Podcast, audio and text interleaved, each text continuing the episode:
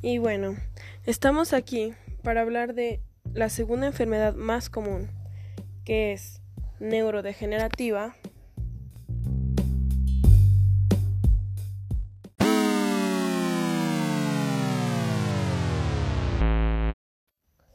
Crónica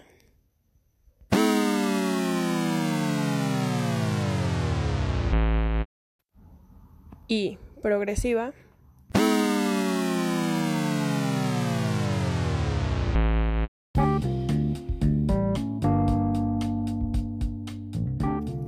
que ataca principalmente al sistema nervioso.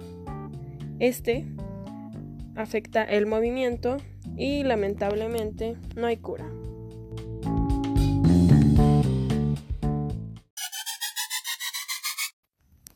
Pero, afortunadamente, se puede controlar.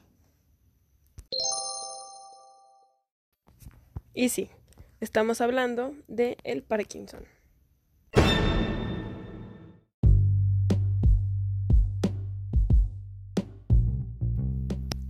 Y este básicamente consiste en unas neuronas específicas del cerebro, las cuales fallan, trayendo con esto la disminución de producción de una sustancia química que es la dopamina.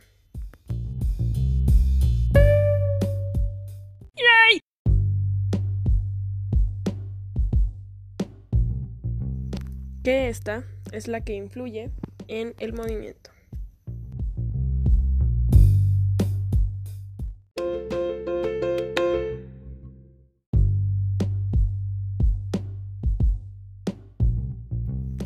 Y algunos datos recopilados nos indican que las personas que tienen más probabilidad de padecer esta enfermedad normalmente son mayores de 65 años.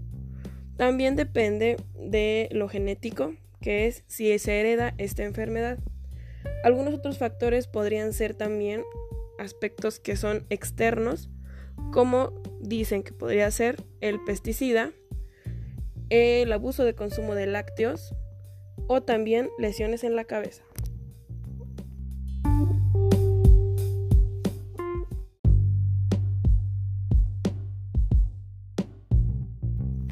Y si alguna vez te has preguntado cuáles son los signos y síntomas de esta enfermedad, aquí te los voy a decir.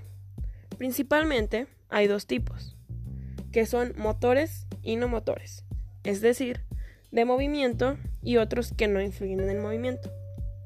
Los no motores son la pérdida del olfato, el insomnio, el estreñimiento y la depresión. Los motores son temblor en las manos, piernas o mentón, así como movimientos lentos, rígidos y cambios en la postura. También llega a afectar en el caminar, el equilibrio y suele empezar de un lado del cuerpo o de una parte, pero mientras más avanza la enfermedad es que se propaga estos efectos.